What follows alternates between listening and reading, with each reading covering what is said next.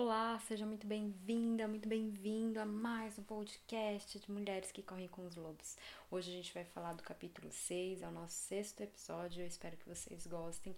É um tema muito legal e é interessante que a Clarice ela traz uma história que geralmente todo mundo conhece. Mas antes da gente falar sobre o capítulo 6, vamos dar uma revisada no capítulo 5?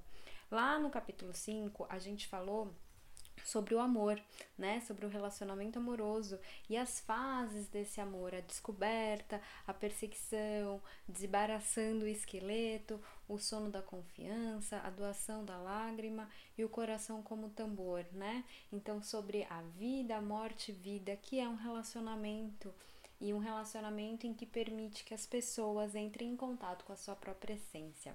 Então, agora a gente já passou pelo relacionamento amoroso. No episódio 6, no capítulo número 6, a gente vai à procura então da nossa turma, da gente integrar, da gente interagir com pessoas que pensam mais ou menos da, da mesma forma, que veem o mundo mais ou menos do mesmo jeito que a gente vê tá? É, ela começa contando a história do patinho feio. Eu acredito que a maior parte das pessoas conhece essa história. E depois que ela conta a história, eu não sei se você lembra, é interessante que você dê uma revisada para entender melhor o que, que a gente vai falar daqui para frente. Mas ela fala que o patinho, na verdade, não é que ele era feio, ele só não estava combinando ali, né, com aquelas pessoas. Então, na verdade, não é que a gente é estranha, não é que a gente é diferente, a gente só tá num lugar onde as pessoas é, têm uma vibe diferente da nossa. Então, é, quando a gente se coloca nesse, nessa posição de que é, a gente não está se encaixando, na verdade a gente não está sabendo é, encontrar nossa turma, né? Não é que o grupo tá errado ou a gente tá errado. É que só não é pra gente aquilo. E tá tudo bem, né? Tem grupo para todo mundo, tem gente para todo mundo nesse mundo. É, ao longo do, do capítulo, ela vai falando sobre os tipos de mães, né? E como é que essas mães elas reverberam na nossa vida, ao longo da nossa vida. Primeira coisa é que a gente, independentemente dos problemas tidos com as mães de verdade, né? É, a gente ainda tem uma mãe dentro da nossa psique. E é essa mãe que fica ali conversando com a gente e que faz com que a gente reaja a muitas circunstâncias quando a gente não entende, né? A gente não sabe disso. E o que, que a gente precisa fazer? A gente meio que precisa se tornar a mãe dessa mãe da nossa psique, não a nossa mãe mãe, né? Porque aí a gente vai entrar numa coisa de sistema, a gente vai entrar num negócio que envolve constelação familiar e não é isso. Mas a gente precisa cuidar dessa mãe que mora dentro da gente, da nossa cabecinha, tá? É, ela cita três tipos de mãe, né? Que é a mãe ambivalente, que é aquela mãe que ela começa defendendo o filho ou a filha e num determinado momento ela defende a sociedade, aí ela volta para defender o filho e a filha, aí ela defende a sociedade, ela não sabe muito bem se posicionar, ela não sabe ele ficar só defendendo o filho e a filha a partir da, do ser que ele é, né? Ela ainda sente muita necessidade de voltar, de, é, de se justificar socialmente, socialmente falando, tá? É, depois a gente tem a mãe prostada. Ela é aquela que desiste, né? Que ela perde o sentido de si mesma. Ela não se conhece, ela não sabe quem ela é.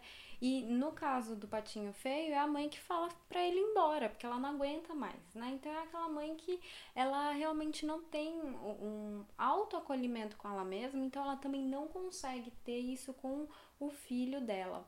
É, a Clarice ela fala sobre a mãe narcisista e eu super recomendo que vocês vejam um vídeo no YouTube da Gisela Valim que ela fala sobre as mães narcisistas, né? Ela fala com uma clareza e com uma profundidade ao mesmo tempo magnífica. Então, dê uma olhada nesse vídeo porque vale muito a pena.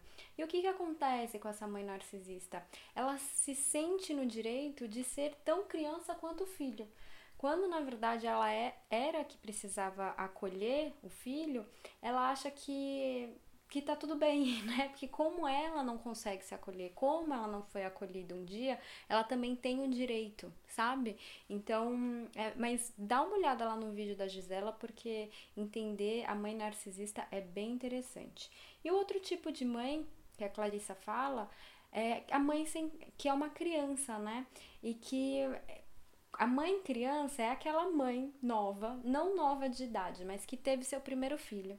Ela não faz a menor ideia daquilo e ela meio que tem esse filho sozinha. Ela não tem uma rede de apoio com outras mães e principalmente mulheres mais velhas que já passaram por isso. Isso antigamente era uma coisa muito comum e agora isso meio que se perdeu, né? Então essa mãe criança muitas vezes ela não sabe o que fazer e muitas vezes ela não tem para onde recorrer.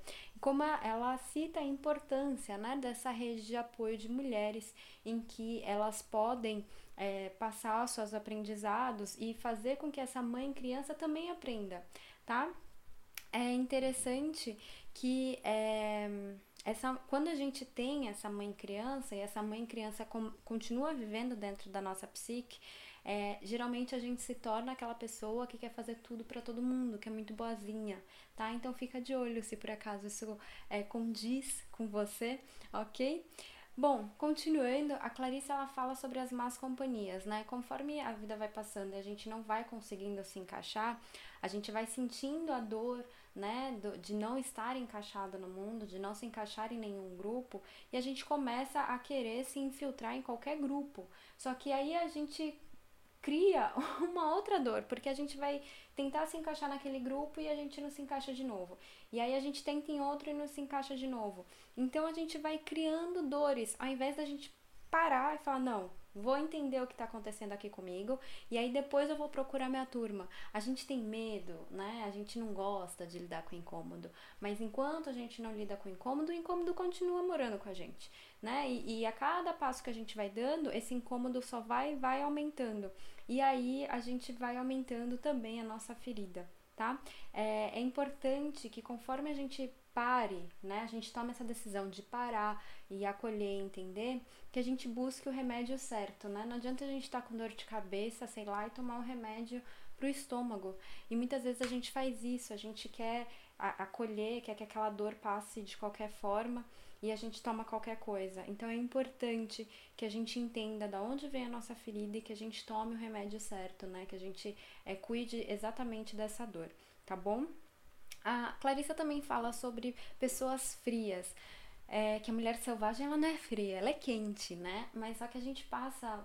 Eu, por exemplo, já passei muitas vezes por isso e eu já falei muitas vezes que eu sou uma pessoa fria, afinal de contas eu sou capricorniana. Mas só que eu falei isso com um certo orgulho no sentido de que uma mulher fria ela pode ser mais respeitada. Uma mulher que não tem sentimentos, né? Que não transpareça o que, que ela sente, ela tende a ser mais respeitada pela nossa sociedade.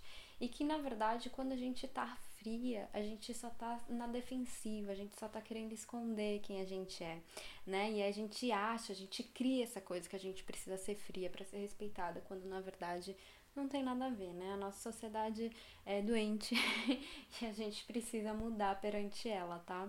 E uma coisa que eu achei super interessante que a Clarissa falou é que o que está em movimento não congela. Então, a partir do momento que a gente fica frio, que a gente se congela, a gente não está em movimento. E quando a gente não está em movimento, a gente não consegue se abrir para os novos caminhos e a gente não se abre para aquilo que o mundo pode entregar para a gente.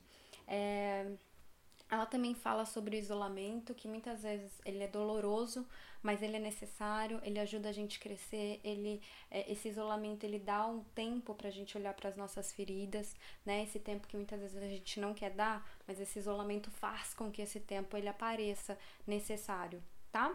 É, a mulher selvagem ela continua procurando, né? O patinho feio ele continuou procurando a turma dele, até que um dia ele encontrou. E, e a mulher selvagem ela também continua Muitas vezes a gente já tá muito cansado, a gente não aguenta mais, né? A gente acha que a gente chegou no fim, né? No fim de toda a nossa energia, mas quando isso acontecer, lembra que você pode estar muito próxima do que você está procurando, né? Às vezes é só mais um dia, é só mais um milímetro e que você já rodou tanto e que não aguentar por mais esse um dia, por mais esse milímetro, pode fazer com que todo esse trabalho que você vem tendo é, não tenha valido a pena, tenha, você vai acabar jogando fora, entre aspas, tá? É, a, a Clarissa diz que a mulher selvagem ela também não é coerente. A sociedade quer que a gente seja coerente, né? Que a gente haja sempre assim, começo, meio e fim. Mas a mulher selvagem ela vai estar tá muito ligada à intuição dela, à vontade dela. e a gente muda o tempo todo, então o que a gente sente de vontade hoje não necessariamente é o que a gente vai estar tá sentindo amanhã. E isso é um problema para as pessoas, para a sociedade em geral aceitar.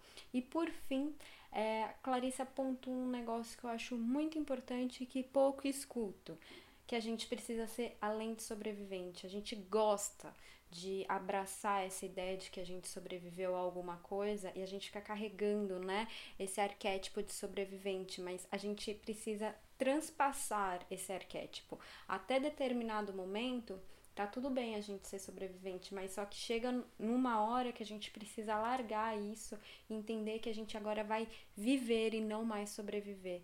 Enquanto a gente ficar carregando essa, é, esse arquétipo de sobrevivente, a gente sempre vai ainda querer trazer essa dor para fora, né? Uma dor que muitas vezes ela já não precisa mais nem ser revivida ela já tá é, curada, mas a gente fica ali cutucando, cutucando a casquinha, ela já tá ali, ó, quase que fechando, e você vai lá e cutuca, né? Então, desnecessariamente, não de uma forma consciente e de uma dor que ainda precisa ser acolhida.